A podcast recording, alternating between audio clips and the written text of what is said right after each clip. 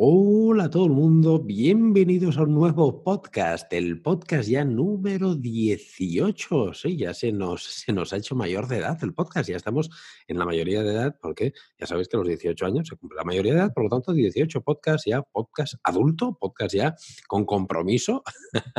bueno, y ahora fuera coñas, pero bueno, es una, es una cifra que me hace, me hace ilusión los primeros 18 podcasts, eh, contando que los hago de manera quincenal, pues realmente me hace muchísima ilusión estar y seguir aquí con vosotros en este proyecto del podcast que empezó eh, por el mes de abril, más o menos, si no recuerdo, no recuerdo el día ahora mismo, pero el mes de abril empezamos con el primer podcast y estamos finalizando este año 2020 ya con estos 18 eh, programas, algo que me hace muchísima ilusión. En este programa vamos a seguir un poquito eh, la línea, el melón que abrimos en el programa anterior, en el programa número 17, en el que hablamos de, de fotografía gastronómica. Fue un programa en el que os hablé un poquito en términos generales de si la fotografía gastronómica estaba de moda, los porqués, eh, pero hablamos muy genéricamente y generalmente también nos explica algunas cositas del equipo, pero no entramos demasiado en profundidad. Eh, como luego analizándolo dije, Rubén, eh, creo que tendrías que hacer algo un poquito más ordenado aquí, por lo tanto voy a hacer una serie de podcasts, si os parece, si os gusta, esto de si os parece y si os gusta me lo podéis ir diciendo en los comentarios, ya sea bien del podcast o como ya bien sabéis, este podcast eh, lo podéis ver también en mi canal de YouTube si os apetece verme el careto. o sois de los que en lugar de escuchar podcast os gusta más YouTube, también se emite en YouTube. El podcast lo lanzo a las 7 de la mañana y el programa en YouTube sale a las 6 de la tarde del mismo lunes. Por lo tanto, lo tendréis el mismo día disponible en las dos plataformas. Y bueno, dicho esto, vamos a entrar un poquito más en, profundidad en lo que son eh, equipos, en qué equipo necesitamos para hacer fotografía gastronómica. Simplemente vamos a hablar de esto hoy, de equipo, para hacerlo un poquito más estructurado y como os decía, si os interesa esta serie, pues me lo dejáis en la caja de comentarios de tanto de YouTube como del podcast, si queréis que sigamos hablando de todo, de todo esto, ya que ya sabéis que en la plataforma formativa que tengo en Patreon ahora mismo estoy haciendo un curso de Adobe Lightroom, pero tengo intención de cuando finalice hacer un curso de fotografía gastronómica. Y bueno, aquí lo que vamos a hacer es un poquito de, pinceladas con este podcast, ya que evidentemente lo mejor es verlo en un curso de manera visual, pero eh, a falta de pan, bueno, son tortas que dicen, y bueno, bueno es el podcast también.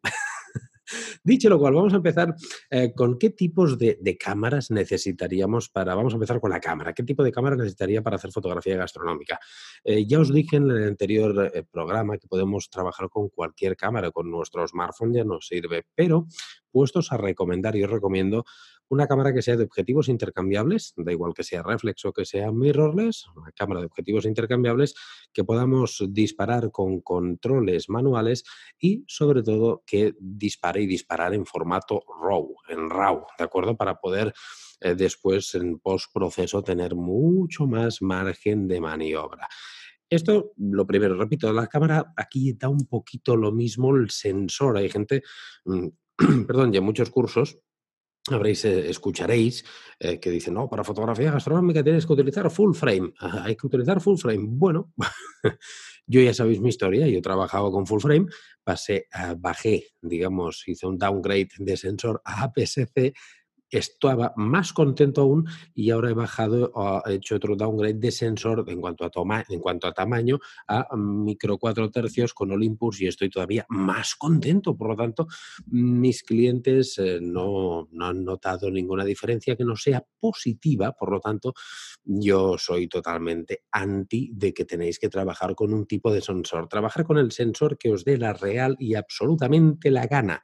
Si ya tenéis una full frame o tenéis una PSC o tenéis una 4 tercios, utilizar esa porque con cualquiera de los sensores que tenemos podemos trabajar perfectamente en fotografía gastronómica, a no ser obviamente que requiramos de que, sea un trabajo en el cual se requiera, por ejemplo, medio formato. Eso sí que lo podría justificar porque, no sé, tengamos que hacer una impresión eh, súper mega grande y la tengamos que ver desde muy cerca, donde necesitaremos muchísima resolución, sobre todo de megapíxeles. Por ejemplo, si vamos a hacer una fotografía eh, que va a ocupar toda una pared de un bar o de un restaurante, que este restaurante es pequeño y lo vamos a ver sentados en una mesa que vamos a estar a un metro, un metro y medio, dos metros, sí que realmente es importante aquí el tamaño del sensor y aquí sí que deberíamos de elegir pues al menos este formato medio que os estoy comentando pues sería importante. Si no es este el caso, no le doy demasiada importancia al tipo de sensor. Y a día de hoy no nos vamos a engañar, el 80-90% de nuestra fotografía, por no decir el 99%, diría yo, su finalidad, su destino es, eh, es digamos, un entorno digital, es para redes sociales, para, sociales, no sociales, para página web, por donde realmente vamos a acabar viendo las fotografías en un smartphone pequeñito, en un iPad, en una pantalla de ordenador, donde realmente no necesitamos unos sensores sumamente enormes. Repito, a no ser que vuestro tipo de fotografía gastronómica es que esto también da mucho para hablar y probablemente habrá que hacer un episodio, un programa hablando de los distintos tipos de fotografía gastronómica, porque hay muchísimas variantes dentro de la fotografía gastronómica. Pues repito, hay algún tipo de fotografía que sí que puede requerirnos de un sensor que yo justifico, eh, ya no, repito, ya no de full frame, sino de formato medio o medio formato, decirlo como queráis. Allí sí que le veo sentido. De hecho, yo incluso estoy planteándome eh, si me quedo con dos sistemas que sean micro cuatro tercios y medio formato. No los estoy haciendo, barajando posibilidades porque sí que es un combo que lo veo, con mucho sentido. Em, pero full frame únicamente o solamente, no, cualquier sensor Mm, podemos trabajar siempre y cuando, repito, sea una cámara de objetivos intercambiables, controles manuales y disparemos en RAW, nada más. Bien, y ahora vamos a hablar de objetivos. ¿Qué objetivos necesitaremos? Más que objetivos, lo que voy a hablar aquí en este podcast va a ser de distancias focales, porque el objetivo va a cambiar evidentemente en función de la marca, del sistema que tengáis. Em, no, no vamos a entrar en marcas ni, ni mucho menos. Lo que voy a hablaros es de las distancias focales que yo, en las que yo me muevo y os recomiendo. Yo siempre digo que en fotografía gastronómica recomiendo movernos entre distancias focales de 50 milímetros a 200 milímetros. Son distancias focales en las que no tenemos distorsión de, sobre todo, perspectivas, no tenemos estos efectos barrel, aunque nos barrilete, aunque nos acerquemos al motivo, eh, digamos, no tenemos una perspectiva distorsionada de la realidad. Ah, a partir de 50 milímetros hacia abajo ya es peligroso porque no vamos a obtener un resultado fiel a la realidad y vamos a obtener una cosa, una sensación un poquito extraña, distorsionado eh, el plato, la fotografía. Eh, bueno, plato no, siempre tiene que ser platos en fotografía gastronómica, pero repito esto, eh, creo que lo hablaremos en, en otro podcast. Yo aún así, alguna vez, alguna vez eh, utilizo un 35 milímetros para hacer un plano, sobre todo es un tipo de plano que me funciona muy bien cuando es un plano cenital con muchísimos elementos en pantalla. Sabéis que ahora se hace muchísima fotografía cenital, por ejemplo, si vamos a hacer, imaginemos, ahora por ejemplo está muy de moda hacer fotografía de una mesa donde los comensales pues están comiendo y están realmente... Eh, una mesa incluso que esté con todas las migas de pan, con, con incluso manchada los manteles. Es muy, es, ahora el tipo de fotografía gastronómica ha cambiado mucho. Antes se, se buscaba siempre la, la, pureza, el que estuviera todo inmaculado, impecable, perfecto, y ahora no, ahora se busca la cotidianidad, la, no sé si lo he dicho bien, esto, cotidianidad, sí, la espontaneidad, digamos, el, el reflejar el, la visión real del día a día. Y para esto, por ejemplo, hay tipos de planos de manera cenital donde capto muchísimos elementos. Ahí un 35 milímetros me va muy bien porque también el tiro de cámara es más alto, lo alejo más y al alejarme más necesito más focal, pues ese 35 me va bien. Si no es para este tipo de casos, no lo suelo utilizar y me muevo, repito, normalmente entre 50 y 200 milímetros. También un tipo de objetivo que sí que os voy a recomendar muy mucho y que creo que todo el mundo que se dedique a la fotografía gastronómica o quiera hacer fotografía gastronómica un poquito en serio debe tener es un objetivo macro. Es imprescindible en, comida, en fotografía gastronómica. Un macro nos aproxima, digamos, la capacidad que tenemos de aproximarnos uh, muchísimo a los alimentos para ver esa textura, digamos, ver esa, esa una explosión de colores, a lo mejor eh, digamos, planos que, realmente no los podríamos ver eh, si no utilizáramos este objetivo macro. Para mí, es de vital importancia y notaréis que realmente son, son, imágenes que sobre todo al cliente impactan mucho, ¿no? Dicen, wow, ¿por qué? Porque este tipo de, de, plano no está acostumbrado a verlo, no es un plano que lo veamos con, normalmente con nuestra visión humana, digamos, eh, no nos vamos acercando, no nos estampamos el ojo a la comida y de este modo podemos ver cosas que, que, se nos podrían pasar por alto y parece y dar la sensación de que es otro plato distinto, ¿no? Muchas veces yo cuando hago fotografías con macro, depende de qué tipo de fotografía, el cliente me dice, Rubén, esto lo hago yo, este plato lo hago yo, qué pasada, que son fotografías que impactan muchísimo. Los objetivos macro, yo, por ejemplo, si preguntáis con cuál trabajo yo, como trabajo con, con Olympus, que es 4 tercios,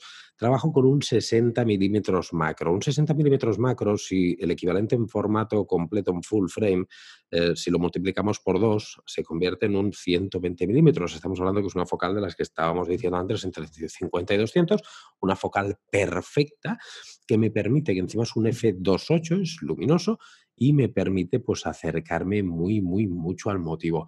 Para mí es un imprescindible. Los objetivos de distancia focal más larga, tipo teles, yo no suelo utilizar eh, para fotografía gastronómica también, pero no para platos. Los utilizo para lo que es lifestyle, para captar un poquito el ambiente de los comensales cuando hay muchas veces que voy a, repito, es que hay muchos tipos de fotografía gastronómica, esto ya lo hablaremos en otro programa, pero cuando a veces voy a una sesión que lo que hago es captar simplemente pues cómo el cliente está consumiendo en el local, cómo los trabajadores están trabajando, sirviendo, digamos un poquito de, fotografía periodística, documental, decirlo como queráis también, porque yo no, digamos, no son fotografías posadas, eh, sí que les aviso evidentemente a todo el mundo que se están haciendo fotografías para redes sociales y tienen algún inconveniente en salir, por supuesto que están todos avisados, pero el tener un teleobjetivo, yo por ejemplo, en Olympus utilizo el 40-150, que es una auténtica maravilla, el 40-150 eh, de la serie Pro, eh, que equivalente en full frame eh, estaríamos hablando que es un 80-300 milímetros. Con este objetivo me permite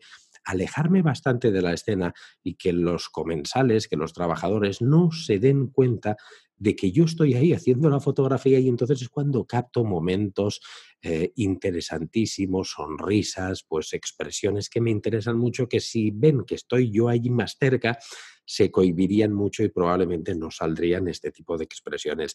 Es por eso que en fotografía gastronómica también un tele largo va bien, pero fotografía gastronómica entendemos no como hacer la fotografía al plato, sino hacer fotografía también de lifestyle, que dentro es, es es también ya lo hablaremos, repito, en, otro programa, que esto, como veis, da para muchísimo el tema de la fotografía gastronómica, porque es un tipo de fotografía que es muy completa. Antes sí que era solamente el plato, hace años la fotografía gastronómica estaba muy acotada, muy limitada, hacer fotografía de plato y punto y pelota, la típica, incluso el típico plano de 45 grados, que es la imagen eh, de que tenemos de comensal, que se llama, pero todo está evolucionado mucho y ahora tenemos muchos tipos de fotografía y evidentemente esto que no conlleva que necesitemos llevar más equipo encima también, porque si vamos a hacer una sesión, eh, yo por ejemplo hay sesiones que las hago mixtas, que hago fotografía en la misma sesión, hago fotografía, digamos, de estudio, con flashes que me llevo ahí en casa del cliente, donde utilizo normalmente focales siempre fijas. Utilizo en el caso de Olympus el 45-1.2, que es equivalente a un 90 milímetros en full frame, y el 60 macro. Con estos dos objetivos yo trabajo el 90 y largo por ciento de mis fotografías de platos, pero en cambio si hago, por ejemplo, eh, pues un, un retrato a todo el equipo de, trabajadores del restaurante, pues ya me cambio de objetivo y me pongo un 25-1.2 Pro, que es un 50 milímetros en full frame. O si voy a hacer este lifestyle, me pongo este, utilizo este 40-150. Como veis, voy cambiando en función del tipo de fotografía que haga. El tema de la luminosidad. ¿Es importante? Sí, es muy importante eh, que sean luminosos porque aunque yo en mi tipo de, fotografía gastronómica, porque hay fotógrafos que utilizan eh, luz ambiente, hay fotógrafos que utilizan flash, hay de todo tipo, ahora lo hablaremos también, mm, yo utilizo Fs normalmente donde tengo una muy buena calidad, Fs de 5.6, F8, F4, no suelo utilizar Fs muy abiertos cuando utilizo flashes. Sí que cuando no utilizo flashes, que es este tipo de fotografía lifestyle, y el local, por ejemplo, tiene unas luces que me interesa captarlas con un bokeh muy bonito, con un, con un desenfoque que sea bonito, el bokeh es la calidad del desenfoque, entonces sí que eh, me interesa llevar objetivos muy luminosos eh, con, con, unas aperturas importantes pues para poder hacer estos desenfoques que quedan la mar de bien. Esto es importante, pero bueno, tampoco no es imprescindible. ¿eh? Repito, si lo que queréis vosotros, si vuestra idea es hacer solamente el plato, no necesitaréis, eh, sí, porque muchos de vosotros ahora estaréis escuchando este podcast y diréis, bueno, Rubén, es que a mí lo que me interesa es fotografiar comida solamente. De momento, todos estos berenjenales que me estás contando de fotografiar al chef, empleados, eh, eh, gente consumiendo, local, arquitectura, que también no hemos entrado ahí, pero también tenemos que llevar un objetivo angular si queremos fotografiar el local, que casi siempre se fotografía también. De esto hablaremos, repito, en el programa que hablemos de los distintos tipos de fotografía gastronómica. Pero si vosotros queréis solamente fotografiar comida pura y dura, mm, la luminosidad tampoco os importa un carajo, porque ya trabajéis con flash o trabajéis con luz natural o con luz continua de LED, da igual porque como trabajaréis probablemente con un trípode, si queréis trabajar en el caso que trabajéis con luz ambiente o queréis trabajar con LED, pues podéis bajar la velocidad de obturación tanto como los de la Real Gana, porque tenemos la suerte que la comida no se mueve. Bueno, no se mueve, ojo, ¿eh? el otro día estuve en un restaurante japonés que tenía unas escamas de arriba que se movían, hacían un efecto dragón y ahí sí que se, sí que se movía, pero normalmente no, no se mueven. Otra cosa, bueno, ya hemos tocado un poquito el tema de los objetivos, creo que ha quedado bastante clarito. Otra cosa que os voy a recomendar es también que de un accesorio que es imprescindible como equipo y es que debéis de llevar siempre una tarjeta de gris, una carta de gris para después hacer un... Yo siempre hago una, cuando cambio el esquema de iluminación, suelo hacer una primera fotografía con una tarjeta de gris para después en postpro, en postproducción, pues poder pinchar sobre encima con el gotero y hacer un balance de blancos perfecto, realmente correcto, que después lo suelo modificar un pelín más a mi gusto, porque eh, siempre decimos que tanto exponer bien como balance de blancos correcto, el correcto, según manual, no tiene por qué ser el que nosotros queramos. A lo mejor queremos uno incorrecto porque nos gusta más el resultado. Eso es otra historia, pero ya podemos partir de una base para tener una, referencia, ¿no? Entonces, una carta de gris mm, para mí, repito, es algo que es totalmente imprescindible, igual que disparar en RAW para después poder trabajar este, este archivo, esta fotografía, a no ser que necesitemos totalmente inmediatez, que puede ser que el cliente nos pida tal como salgas de la sesión, fotografías inmediatas, pues entonces yo lo que recomiendo es disparar en, doble, en doble formato, en JPEG más RAW, RAW más JPEG, que lo permiten prácticamente todas las cámaras, incluso si tenéis doble bahía, doble tarjetero, podéis poner que en unos disparen RAW, que en otros disparen JPEG, podéis hacer las combinaciones que queráis. De este modo, cuando acabáis la sesión, le pasáis los JPEG directos al cliente os reserváis los RAW y los reveláis tranquilamente en vuestra casa.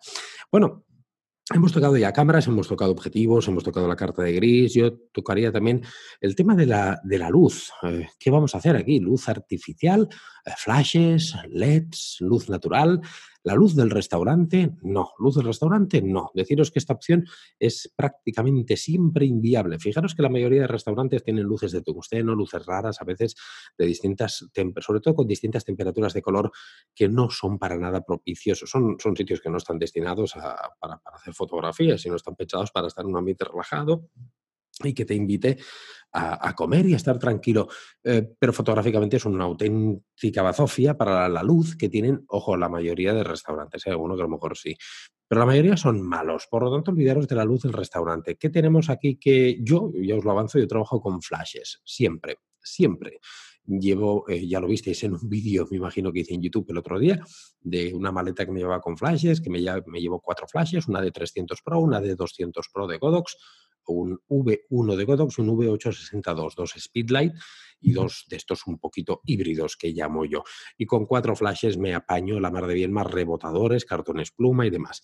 Eh, pero esto es como trabajo yo. Hay, hay fotógrafos, perdón, de fotografía gastronómica que trabajan con luz natural. Perfecto.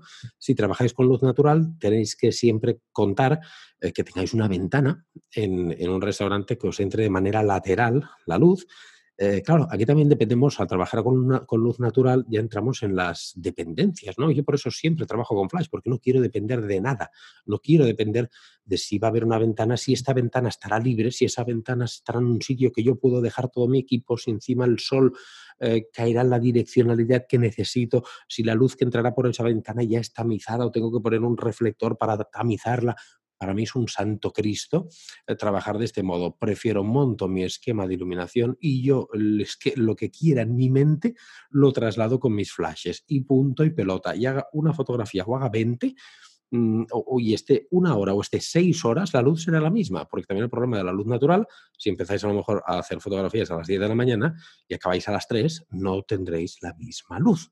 O al revés, o si lo hacéis por la tarde y si os va el sol, ¿qué? Estáis jodidos, os tenéis que largar ya y se acaba vuestra sesión. O sea, vuestra sesión la determina eh, la luz natural. No, no, no puede ser esto. En mi caso, eh, repito, hay fotógrafos que sí que lo hacen totalmente respetable. Eh, también lo podéis hacer con luces LED. Yo no lo hago porque las luces LED me requieren, digamos, de que tengo que trabajar con velocidades de obturación muy, muy, muy, muy bajitas. Eh, tengo que trabajar con trípode sí o sí, estoy limitado. Las luces de, LED para que sean potentes eh, si quiero cerrar un poquito más el diafragma, mm, dan calor, para los alimentos no es bueno. Bueno, ¿qué se puede hacer? Sí, ¿Se puede trabajar con luces LED? Por supuesto que se puede trabajar con luces LED. Igual repito que con luz natural. Aquí entra como sintáis vosotros más cómodos. Eh, repito, tanto la luz natural eh, como la luz LED requieren normalmente de un uso de trípode.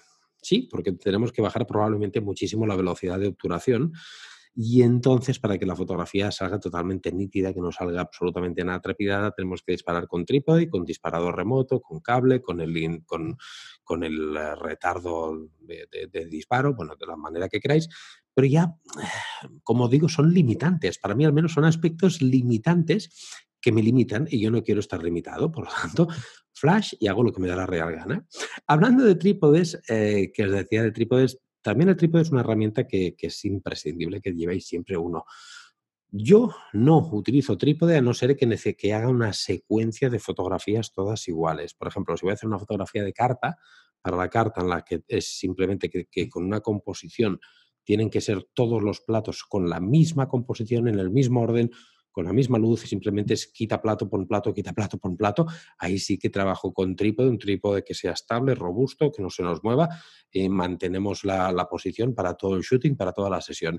Si no es así, que es para fotografía más de redes y demás, yo el trípode me lo paso por el arco del triunfo, paso de trípode porque mm, de una misma fotografía voy haciendo, o sea, de un mismo plato o producto voy haciendo muchos encuadres distintos, como voy viendo. Me gusta mucho moverme, bailar alrededor del plato, eh, subirme a una, a una, escalera y hacer fotografías cenitales, arrodillarme, eh, acercarme mucho con los macros, me gusta mucho moverme alrededor del plato y descubrir pues encuadres nuevos que me encajen mejor con ese plato. Con un trípode es todo esto más complicado, pero repito, también se tiene que llevar en encima en el caso de que necesitemos hacer una secuencia completa de fotografías. Otra cosa que también no hemos tocado son las famosas cajas de luz estas cajas de luz que yo en el, canal de YouTube os he enseñado, un par o tres de vídeos de cómo fotografiar con fondo blanco, con fondo negro. Yo tengo una caja de luz. Bueno, deciros que la utilicé algunas veces, mm, pero no la suelo utilizar demasiado. ¿Es válido? Sí, se puede utilizar por, sobre todo para lo que os comentaba antes, foto, que acabo de comentar, fotografías de secuencia de muchos platos eh, que sean con, el, con, la misma tipo de luz. El problema de estas cajas es que es una luz que no la podemos modificar demasiado, está normalmente siempre está en la parte de arriba, es una luz que cae cenital y no tenemos demasiado volumen. Son fotografías bastante planas y bastante sosetas, que las podemos eh, dinamizar un poquito más en post, pero sí podemos hacer algunas cositas para darles un poquito más de gancho a este tipo de fotografías. Pero bueno, que sepáis que es un que si alguno de vosotros para empezar queréis probarlo para hacer una secuencia, porque todavía no controláis de flashes o la luz y no queréis depender de luz natural, por lo que os digo, pues que sepáis que también es una salida llevar una caja de estas de luz, que son plegables, son portables, la lleváis a casa al cliente, la montáis y hacéis ahí todo el shooting en fondo blanco o en fondo negro en función de lo que queráis. Y por último, que me olvidaba, el último elemento que como, como equipo que necesitamos, que para mí es importantísimo, rebotadores de luz o limitadores. Yo utilizo cartones plumas, se llaman aquí en España, que simplemente pues estas como cartulinas de, de Porex, de Polispan, no sé qué, leches de materiales, pero esto se encuentra en cualquier papelería, cartón pluma se llama, y nos sirve, yo los tengo blanco, tengo uno plateado que lo forro yo con papel de aluminio, con papel albal, el que sirve para enrollar el bocadillo, o negro. Estos tipos, eh, digamos, de, de modificadores de luz, de rebotadores, nos ayudarán eh, para direccionalizar mejor un punto de luz que tengamos nosotros. El blanco nos ayudará a rebotar la luz el plata nos la rebotará aportando más contraste y el negro nos limitará. Esto nos va a ir muy bien. Tener siempre uno de estos encima realmente es, eh, importante. son, son elementos muy, muy, muy económicos y por lo tanto para mí imprescindibles. Después también equipo que necesitamos, evidentemente, pues siempre tenemos que llevar un equipo de limpieza en la mochila. Esto que no os quepa duda, una pera limpiadora, una pera sopladora de aire, gamucitas de estas de microfibra.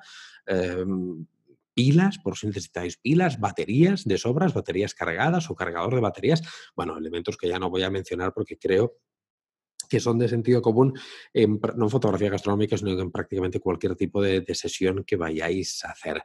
Bueno, yo creo que hemos repasado ya un poquito todos los elementos. Si no me dejo nada más, creo que no. Hemos tocado cámaras, hemos tocado objetivos, hemos tocado la carta de gris, hemos tocado el tema del tipo de luz, hemos, eh, tocado también el tema del trípode, de, si utilizar luz continua, luz de destello, las cajas de luz, el tema de, los cartones pluma. Yo creo que con esto ya tenéis información suficiente para mm, tipo de equipo eh, necesitáis para hacer fotografía gastronómica. Em, repito, eh, la fotografía gastronómica está avanzando mucho y ahora es un tipo de fotografía que es muy completa, es muy compleja y ya no es, eh, se está haciendo difícil hacer un podcast diciendo qué equipo necesito para hacer fotografía gastronómica, porque vosotros me podéis decir, vale, Rubén, pero ¿qué tipo de fotografía gastronómica? ¿Platos? Ah, vale. ¿Y dentro de platos qué tipo de platos? Un plato que sea para poner en una estación de metro, que se vea en toda una pared y que la veamos cerca, o platos para redes sociales, o platos, claro, es que también cambia. ¿O qué tipo de fotografía gastronómica, Rubén? También puedes fotografiar el chef mientras está cocinando, la gente mientras está consumiendo, el local, que es fotografía de arquitectura, podemos hacer retratos, podemos hacer, ya os lo dije en el, anterior podcast, y también os lo he comentado ahora, que es un tipo de fotografía gastronómica que, que mm, digamos que se ha ampliado muchísimo y es muy completa, abarca prácticamente todos los palos, diría yo, casi casi todos los palos de la fotografía, todos, ¿no? Porque no hacemos ni fotografía de submarinismo, ni hacemos fotografía de, astro, astrofotografía, ni nocturna, pero hay, quiero decir que, es muy completa. Y esto del equipo, yo os he dicho ahora cuatro pinceladitas, en el curso de Patreon ampliaremos mucha más información, pero eh, lo que os acabo de decir son cuatro pinceladas genéricas, evidentemente. Esto irá muy eh, digamos, ligado, irá muy condicionado al tipo de fotografía gastronómica que vais a querer hacer, que como os he dicho, tenemos fotografía gastronómica de varios tipos. Uf, madre mía, vaya pedazo de podcast. Quería que, digo, me saldrán cinco minutitos o diez minutitos. y es que no hay manera, no hay manera que me salga cortito el podcast, pero bueno, espero que os haya gustado este podcast. Decidme sobre todo en la, que os he comentado antes, si os interesa que sigamos hablando de esta serie que estoy haciendo de fotografía gastronómica para el podcast, si nos interesa un carajo y decir, Rubén, pasa a otro tema que, esto me aburre y tráeme aquí a gente y hace entrevistas y haz, no sé, otra cosa o hablemos de otra cosa, porque ya sabéis que vosotros sois los que mandáis en el podcast, en el canal de YouTube, en Patreon, en todos los lados. Yo soy un pringao, como digo siempre, soy un mandado que está a vuestra merced y a vuestra disposición. Por lo tanto, eh, doy mucha, no, fuera coñas, ahora doy mucha importancia a todo lo que me decís, a todos vuestros comentarios los leo cada mañana bien tempranito, tomo nota y me apunto muchas de las cosas que me decís por lo tanto, darme vuestra opinión, vuestro feedback, que para mí es importantísimo. Si os gusta este podcast, obviamente la manera de que tenéis para darme feedback, aparte en los comentarios de la plataforma que lo estéis escuchando, es darme pues cinco estrellas si lo escucháis a través de Apple Podcast, comentarios, pues la puntuación que podáis ponerle. Y si lo estáis viendo a través del canal de YouTube, pues ya lo sabéis, me gusta, compartirlo con amigos y sobre todo pues ponerle algún, ponerme algún comentario de qué os parece todo este tinglado, todo este, toda esta historia. Oye, que no me enrollo más, que ha sido un placer estar con vosotros de nuevo en este podcast que se nos ha hecho mayor de edad. El podcast ya, ya tiene 18, 18 añitos, 18, no, 18 añitos no, 18 eh, programas que se han hecho todos dentro de este año, de este 2020. Ha sido un placer estar con vosotros. Esto va a seguir, ¿eh? esto no os penséis que aquí no se corta ni para Navidades ni hostias. Esto de aquí 15 días seguimos con otro podcast y de aquí otros 15, otro y otro y otro y otro, un año más, otro año más. Esto no va a parar. Hay gente que se dicen que, se toman un mes de, libre en verano o en, diciembre, que cierran temporada. Yo no sé cuándo leches voy a cerrar la temporada, porque esto no, no para, esto no va a parar, va a seguir para adelante. Mientras estéis vosotros ahí al otro lado, eh, aquí hay Rubén para, para rato, mientras estéis vosotros, que sois los protagonistas y todo esto es por y para vosotros. Oye, que ya me estoy enrollando otra vez, que me estaba despidiendo. Yo, es, que, es que no puedo, no puedo, me, dan, me dan cámara, me dan micro, me dan. Y, y me voy, me voy por los cerros de Ueda. Miles de millones de gracias y os espero en el próximo podcast que será de aquí 15 días. En el canal de YouTube ya sabéis que me tenéis todos los miércoles religiosamente a las 6 de la tarde, sí o sí, aunque algunos finales de semana también subo vídeo. Y también recordaros que podéis apuntaros a mi plataforma formativa que tengo en Patreon, donde tengo cursos de fotografía, de composición, de vídeo, de revelado, de Lightroom, de Flash, de un montón de cosas y os esperan a partir de 3 euritos mensuales solamente. Por lo tanto, apuntaros de todo esto tenéis en la descripción de cada podcast y en los canales de YouTube, en los vídeos de YouTube también en la descripción tenéis información de cómo acceder a todas estas cositas. Ahora sí, miles de millones de gracias y nos vemos en el próximo podcast. Hasta luego.